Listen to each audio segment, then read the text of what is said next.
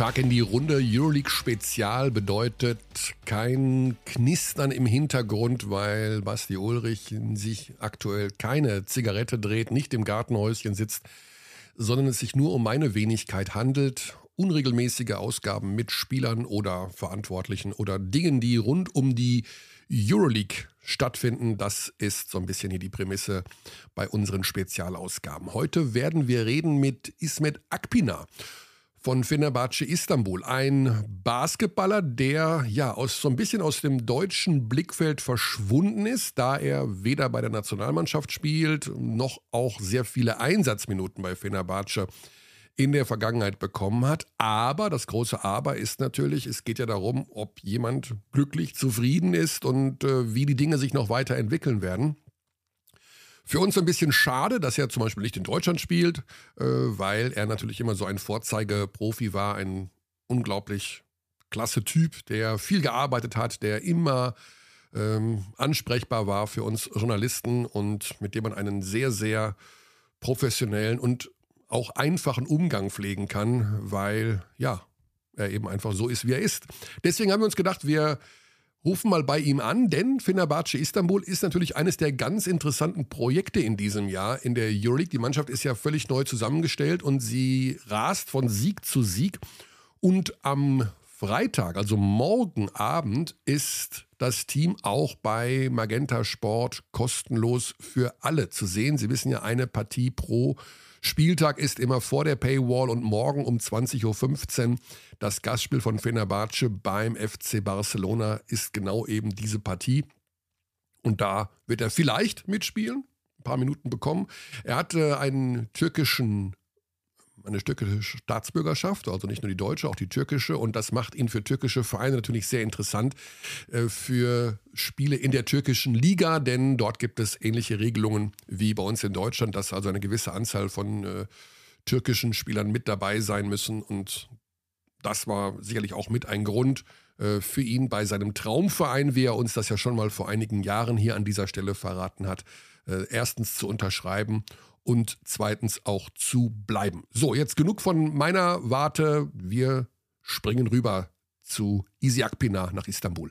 Ähm, easy, neue Saison bei Fenerbahce Istanbul und es sieht so aus, als wäre da wirklich alles auf links gezogen worden. Du bist noch da geblieben und äh, gehst da in deine zweite Saison. Kannst du uns die Unterschiede, die wahrscheinlich so wahnsinnig viel sind, aber kurz zusammenfassen, was wirklich anders ist als letztes Jahr? Ähm, ja, also, na klar, neuer Kader, neuer ja. Trainer, neues, äh, neues System, alles, alles, wie du schon gesagt hast, äh, auf links gedreht. Ähm, von daher sind da gewaltige Unterschiede.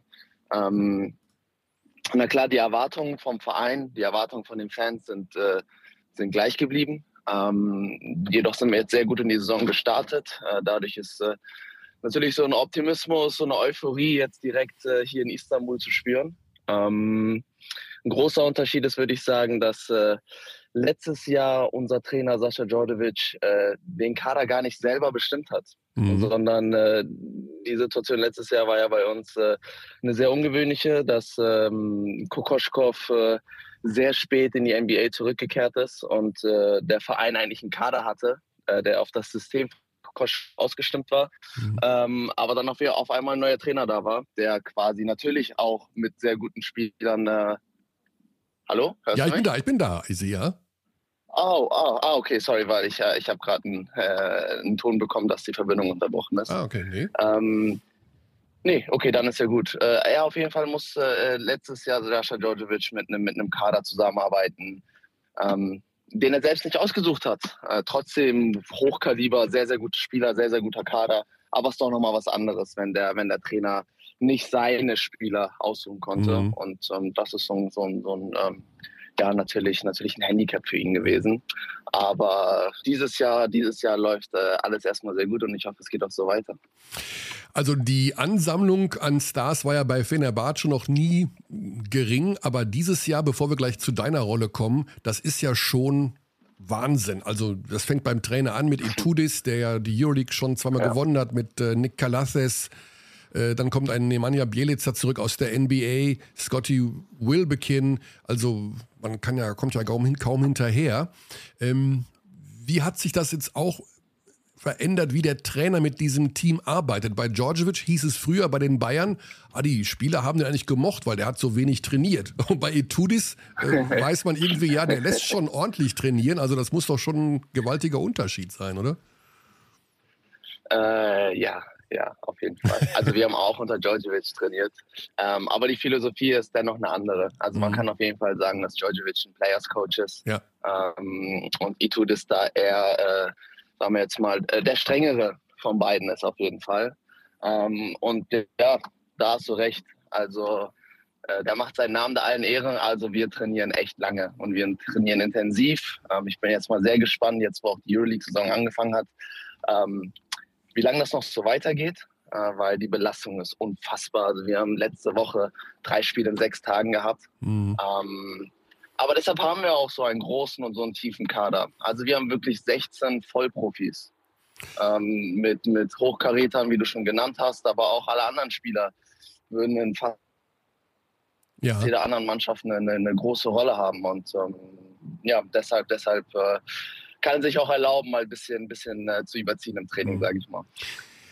Kommen wir zu deiner Rolle, Easy. Du bist 27 Jahre alt. Ich würde mal sagen, äh, ohne jetzt deine körperliche Verfassung genau zu kennen, aber man sagt immer, das ist so die Prime. Ne? Das ist so das Alter, wo man ja. vielleicht mit am besten spielt, wo der Körper am besten funktioniert. Wo bleibst du bei all dem? Also die Spielzeit, ja, mhm. wird vermutlich mehr in der türkischen Liga sein, weniger in der Euroleague, aber du willst doch bestimmt spielen. Du bist zwar in deinem Traumteam, schon seit deiner Kindheit hast ja. du uns ja mal erzählt, es ist dein Traumteam, du wirst bestimmt auch einen guten Vertrag haben. Aber wie kommst du damit klar, wirklich um jede Minute kämpfen zu müssen, da auf dem Parkett zu stehen? Ja, das ist, äh, das ist eine Rolle und eine Situation, mit der ich auch immer wieder selber an mir arbeiten muss mental, weil es wirklich nicht leicht ist. Mhm. Ähm, wie du schon gesagt hast, es ist mein Traumverein.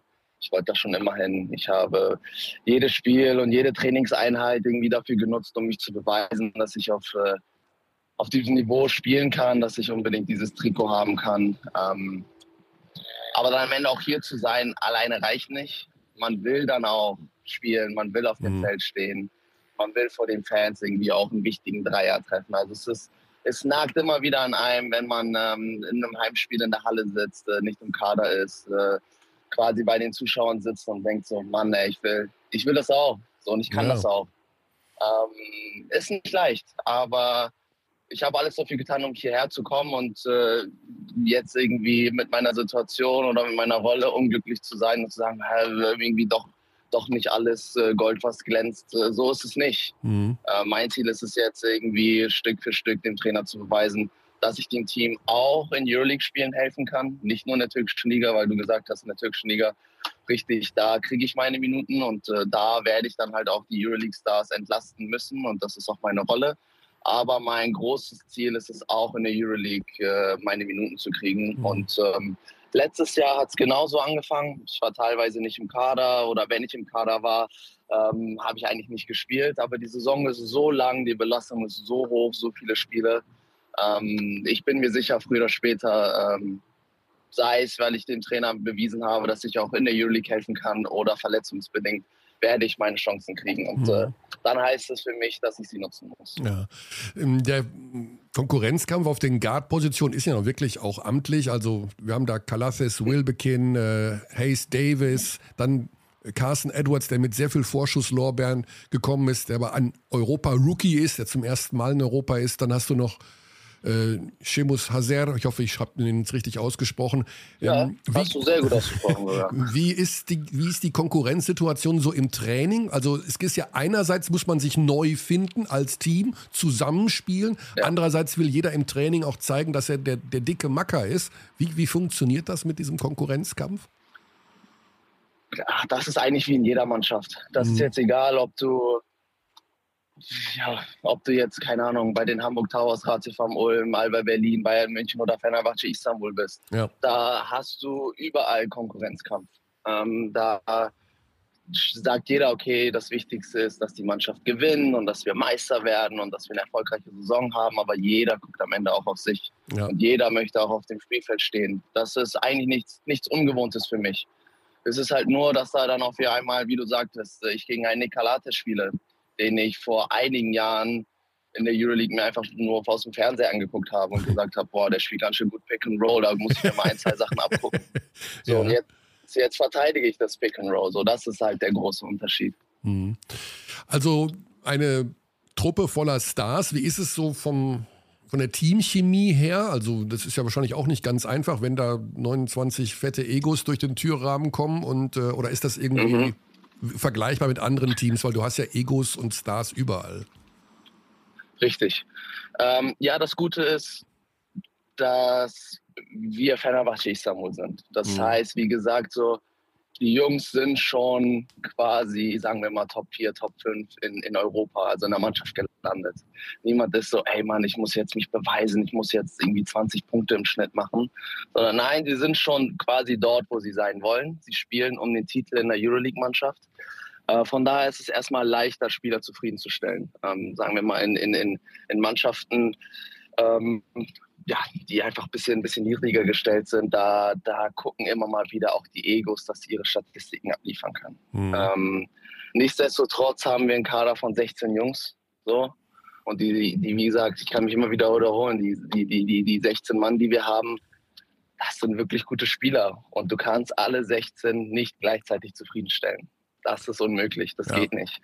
Ähm, aber wir sind alle Profis genug und ähm, wie ich auch schon meine eigene Situation beschrieben habe, ist es da wichtig, mental stark zu bleiben und ähm, ja, wichtiger ist wirklich, dass äh, dass wir wirklich Spiele gewinnen und eine erfolgreiche Saison haben, dann ist es für jeden individuell auch einfacher. Ja. Es gibt ja zwei Geschichten, die momentan so ein bisschen herausragen in der Euroleague. Das ist zum einen euer Start mit diesem neuen Team, mit diesen vielen Stars, die aber sehr viel Euroleague-Erfahrung mitbringen. Und das andere ist Alba mhm. Berlin, also dein Ex-Team, die ja. quasi unverändert ja. in die Saison gegangen sind, ähm, fast komplett geblieben sind und hervorragend zusammenspielen. Ähm, ich denke mal, da schaust du auch mit anderthalb Augen hin. Wie siehst du diese Geschichte? Also ist das nicht auch so ein bisschen ähm, ja, ich habe schon mit Oscar da Silva gestern drüber gesprochen. Äh, so eine Art, kann das auch eine Vorbildfunktion sein, zu sagen, schaut mal, wie das geht auch, dass man zusammenbleibt, dass ja. man nationale Talente daran festhält, ihnen Selbstvertrauen gibt. Wie siehst du die Rolle von Alba dieses Jahr? Also, das freut mich so sehr, dass es schafft, Alba mit dem System, was sie über seit Jahren jetzt pflegen, äh, jetzt auch geschafft haben in der Euroleague bisschen, ähm, ja, auch ein bisschen Hype um, um, um dieses ganze System, um den ganzen Verein, um die Idee zu, zu kreieren. Sie, sie sind ja unfassbar erfolgreich, dominieren in den letzten Jahren die deutsche Liga. Ähm, aber das jetzt auch irgendwie in der Euroleague zu schaffen. Gut, die Saison ist noch sehr früh, vier Spiele. Ähm, aber was sie trotzdem geschafft haben, ist, ist, ist unfassbar. Fast auch sogar FS auswärts geschlagen, Mailand auswärts geschlagen. Ähm, jungen Spielern so viel Verantwortung, so viel Vertrauen zu schenken, in einem wunderschönen Basketballsystem zu ja. spielen. Ähm, das freut mich sehr. Das, das, das macht, ich liebe es, Berlin-Spiele zuzugucken. Also ich, ich bin Fan. Ja, und beinahe hätten Sie auch noch euren Rivalen von Anadolu geschlagen am letzten Freitag. Das war ja, ja. durchaus möglich, ja. wenn Sie im letzten Viertel da etwas konzentrierter Auf gewesen jeden Fall. Ja. Auf jeden Fall. Da gab es auch sehr große lobende Worte von Micic. So. Ja. Das ist, äh, das hört man auch nicht alle Tage. Genau, da haben wir, das haben wir auch schon äh, besprochen, diese ja, Aussage, so einfach das gesamte System von Alba zu loben und sie auch so ein bisschen als Vorbild hinzustellen von einem Euroleague-MVP, ja. das hat schon was. Nochmal Auf zu euch Fall. und zum zweiten deutschen Verein Bayern München, gegen die ihr ja schon gespielt habt am ersten Spieltag und ähm, in München gewonnen habt. Da war so ein bisschen unser Thema natürlich, als wir auf die Münchner geschaut haben, die Neuen mit Cassius Winston und mit äh, Freddie Gillespie. Das sind also auch Europa-Rookies. Mhm. Und gerade ja. Winston hat sich schwer getan, tut sich immer noch schwer, wird aber besser. Kannst du uns aus der Sicht auch, äh, aus deiner Erfahrung erklären, wie lange es braucht, wenn so ein Amerikaner das erste Mal in Deutschland oder in Europa spielt, äh, mit welchen Unterschieden er klarkommen muss und naja, wie lange es vielleicht auch dauert, bis man sich an diese europäische Spielweise gewöhnt hat? Ja, das, äh, das kann man so nicht verallgemeinern. Da ist jeder natürlich äh, jeder ein bisschen anders, aber das beste Beispiel ist äh, Shane Larkin. Mhm. Der war auch in seinen ersten Jahren nicht so überragend. Ähm, der brauchte auch ein bisschen Zeit. Und äh, jetzt in den letzten Jahren, meiner Meinung nach, der beste Shooting Guard in der Euroleague. Ähm, mhm. auch, auch jetzt ein gutes Beispiel bei uns, Carson Edwards. Also der braucht auch noch ein bisschen Zeit. Also du siehst immer mal wieder, dass der echt was drauf hat, auch im Training. Ähm, hat er phasenweise wirklich Momente, wo du sagst, unfassbar. Also der könnte auch echt ein Topscorer der Euroleague werden. Aber das europäische System und die Idee ist dennoch was anderes als in der NBA oder generell auch in, in, in, in Amerika. Mhm. Ähm, das kommt auch echt auf den Spieler an. Ist er bereit zu lernen? Ist er auch mal bereit zu sagen, so, hey, okay, ich komme zwar jetzt aus der NBA und ich bin jetzt, sagen wir mal, vielleicht in der zweitbesten Liga in, äh, auf der Welt, ähm, dass er sagt, okay, ich gehe jetzt mal einen Schritt zurück. So. Und, und, und ich bin bereit zu lernen. Ja. Wenn das die Jungs, äh, wenn die Jungs bereit sind, das zu machen, dann, ähm, dann können sie auf jeden Fall, denke ich, äh, das Talent haben sie dafür. Aber den, den, den, den Basketball, die Basketballidee müssen sie dennoch akzeptieren. Und äh, das kann ich nicht verallgemeinern, wie lange das dauert. Ja. ja, man sieht schon innerhalb von kurzer Zeit doch einige Fortschritte, aber äh, die Münchner werden trotz alledem vermutlich keine so einfache Saison haben, weil ja, die Leistungsdichte ja. ist der Wahnsinn in der Euroleague. Äh, Teams äh, nominieren nach, kaufen nach. Äh, Pierre Henry kommt jetzt ja. zurück zu Baskonia, Dwayne Bacon zu Panathinaikos und ja, es ist einfach sehr ja, schwer, da unter sich, sich vorne festzusetzen, ja. Easy. Das stimmt. Das ja. stimmt. Jetzt, hast, jetzt, bist du bei Fenerbahce und kämpfst um Minuten und in diesem Sommer bist du auch nicht auf dem Radar der Nationalmannschaft erschienen.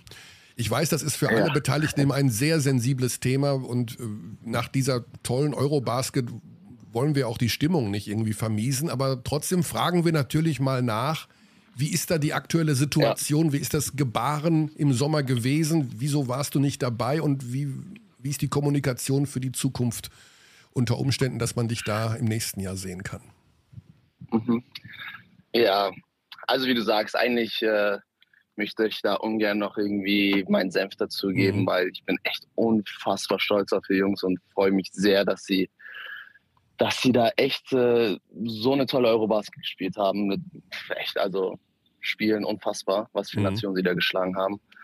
Aber ja, meine Situation war leider nicht so, wie ich sie mir gewünscht habe. Also ich war da echt im, im stetigen Kontakt mit dem DBB. Die Kommunikation war anfangs super, mhm. sowohl mit, mit, mit Coach äh, Gordy Herbert als auch mit dem Vorstand. Ähm, als wir uns dann, also ich sollte eigentlich auch fast jedes Fenster spielen. Mhm. Ähm, ich habe dann leider vom Verein nicht die, die Freigabe bekommen. Ähm, ich wollte unbedingt, ähm, aber das, das ging dann aufgrund äh, der Euroleague-Spiele nicht. Ähm, das war die Situation in der Saison. Ähm, Im Sommer habe ich dann kurz bevor äh, bei uns äh, die Saison zu Ende war, wir in den Finals waren, ähm, habe ich vor allem auch mit Gordy Herbert und, und äh, dem Vorstand gesprochen, dass ich gesagt habe, ich brauche äh, für mich mental nach dieser ganzen langen Saison eine kleine Pause. Mhm. Also zwar körperlich geht es mir gut, ich äh, war in der Euroleague jetzt nicht wirklich viel belastet, aber die Situation für mich äh, weg von der Familie, weg von Freunden, weg von meiner Freundin ähm, ist für mich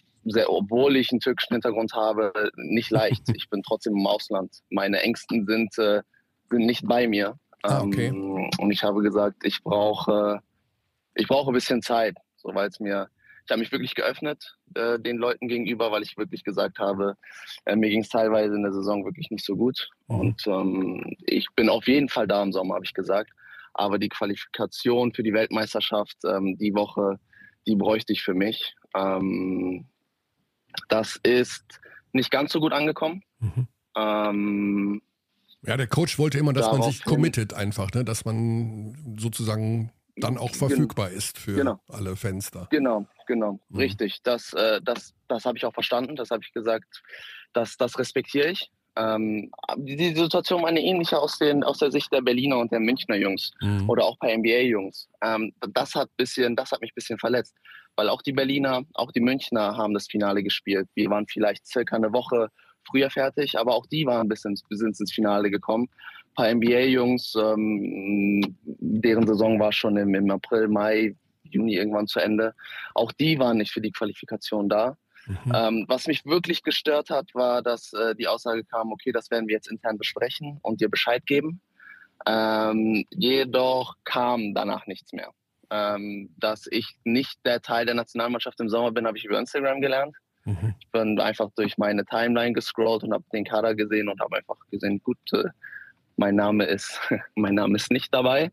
Ähm, und danach kam auch nichts mehr vom, vom, vom Verband, okay. weder vom Coach noch vom Vorstand.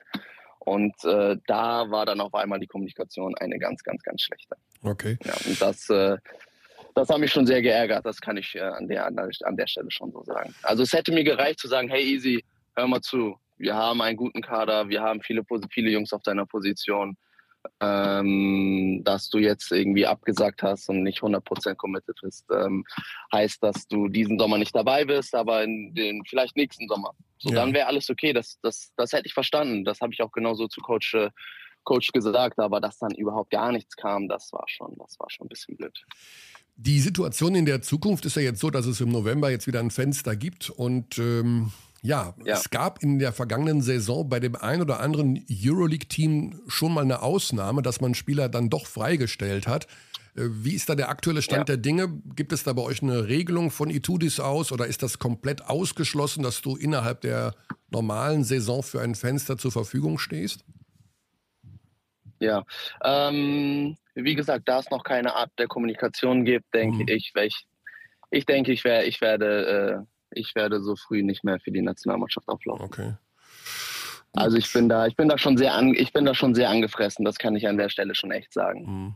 Okay, verstehe. Ähm, und ähm, ja, ja, ja. Ja, kommen wir zu den schönen Dingen, die dann noch jetzt demnächst anstehen. Ähm, in der kommenden Woche zum Beispiel euer Euroleague-Spiel gegen Barcelona.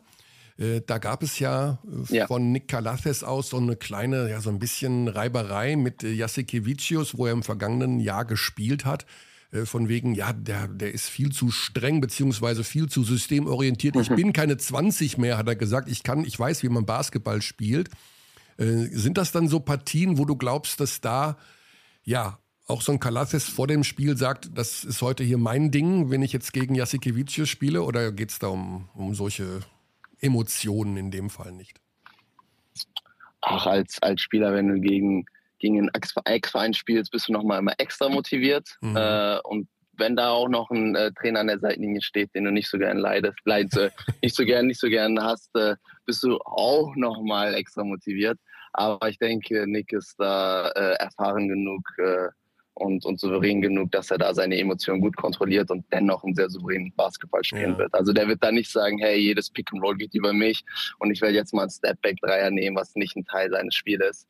Ähm, ich denke, er ist da, er ist da schon, schon abgezockt genug, um zu wissen, was er, was er machen muss und ja. äh, wie er der Mannschaft besten helfen kann. Ich denke, wenn wir gewinnen, ist das für ihn äh, genug tun genug. Das nächste Spiel ist ja dann direkt das Stadtderby gegen Anadolu.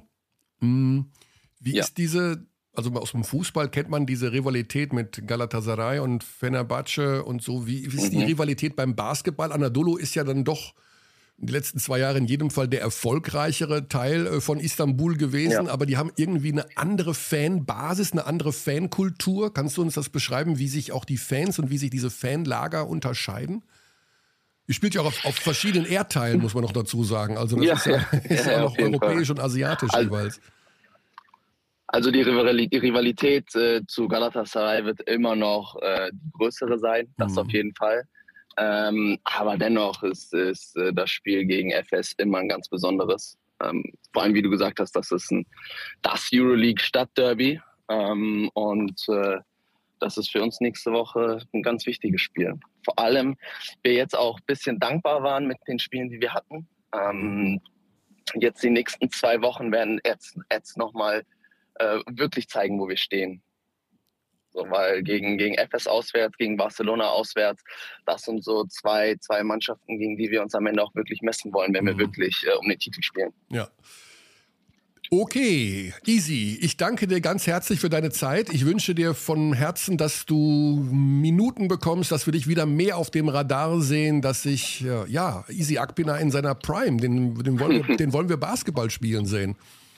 Ja, ja, ja, vielen Dank. Und du dich wahrscheinlich auch. Genau. Ja, das stimmt, das stimmt. Aber genieß trotzdem die Zeit mit diesem Kader und mit dieser Mannschaft und bei deinem Lieblingsverein. Ich meine, äh, es gibt schlimmere Schicksale, als, glaube ich, in dieser das, Saison das bei, bei Fenerbahce zu spielen. Äh, bisher ungeschlagen in allen Pflichtspielen, wenn ich das richtig sehe. Und, das stimmt, richtig. Äh, Hoffentlich ja, geht so weiter. Ja, ich war schon überrascht. Also nachdem es die Vorbereitung wohl nicht ganz so knackig war, wie ihr dann bei den Bayern gespielt mhm. habt, äh, das war schon, das war schon wirklich sehenswert. Ja. Auf jeden Fall. Easy. Danke dir nochmal für deine Zeit. Alles Gute, bleib bitte gesund und äh, ich hoffe, wir sehen dich gleich bald und mit vielen, vielen Punkten und vielen schönen Aktionen auf dem Parkett. Vielen, vielen, vielen, vielen Dank. Gute Zeit. Also, also tschüss. Ciao. Soweit Easy aus Istanbul und im Anschluss an dieses Gespräch von mir noch eine Anmerkung ähm, zum Thema DBB, zu diesen sehr harten Worten, die ähm, Akpina da gefunden hat, zu dieser großen Enttäuschung, der hier, ähm, ja, wo er sich ein bisschen Luft verschafft hat. Ähm, dazu eine ganz persönliche Anmerkung von mir. Uns und speziell mir geht es an dieser Stelle hier in diesem Podcast nicht darum, irgendwelche Wunden aufzureißen, irgendwo drauf zu kacken, Dinge ins äh, schlechte Licht zu rücken beim DBB. Das ist überhaupt nicht Sinn und Zweck. Ich bin von dieser Aussage von Akpina auch überrascht worden. Und es geht auch gar nicht darum, nach diesem super Turnier bei der Eurobasket und der Bronzemedaille jetzt wieder in irgendwelchen alten Wunden rumzuwühlen, Allerdings Dinge, die einem Spieler auf der Seele liegen, Dinge, die vielleicht dann doch falsch gelaufen sind, hier anzusprechen. Ich denke, das ist die völlig legitime Plattform. Aber um das nochmal klar zu sagen, äh, wir sind hier nicht äh, die Streithähne der Nation und wir sind nicht diejenigen, die immer wieder ähm, Öl ins Feuer kippen. Das wäre mir sehr wichtig, dass man das hier nicht so versteht. Ich finde es trotzdem schade, dass da vor allen Dingen auch für die Zukunft, was Akpina und die Nationalmannschaft angeht, da vorerst äh, irgendwo der Deckel drauf ist, weil da scheinbar, ja, weil er doch sehr angefressen ist, wie er selber gesagt hat. Äh, vielleicht kann man da nochmal gegenarbeiten. Er ist im besten Basketballalter und ich glaube, er ist nach wie vor auch ein wichtiger Spieler. Ich kann mir vorstellen, dass gerade auch bei den Teams in der Euroleague sich da ein bisschen was tun wird in Zukunft für die Bereitstellung von Spielern in diesen Nationalmannschaftsfenstern, ähm, auch wenn die mit dem Spielplan der Teams kollidieren, aber dass eben Spieler, die nicht so viel eingesetzt werden, vielleicht doch zu ihren jeweiligen äh, Nationalmannschaften reisen können. Ja, das war es an dieser Stelle mit Easy Akbina, unser Euroleague-Spezial. Wir arbeiten an weiteren Ausgaben hoffen auf Rückmeldungen von interessanten Spielern. Wer Ideen hat, wer unbedingt mal einen Spieler hier an dieser Stelle hören will, äh, gerne Anregungen und Kritik an Abteilung Basketball at gmail.com. Soweit von dieser Stelle. Alles Gute und natürlich nicht vergessen, die Euroleague zu schauen. Schon heute Abend am Donnerstag geht es ja wieder los mit dem FC Bayern München daheim gegen den Champion Anadolu Efes und Freitagabend, also morgen Abend, dann 1845, wenn ich das richtig überrissen habe, mit Schalgiris Kaunas gegen Alba Berlin. Soweit von dieser Stelle. Gute Zeit. Paris, Athen.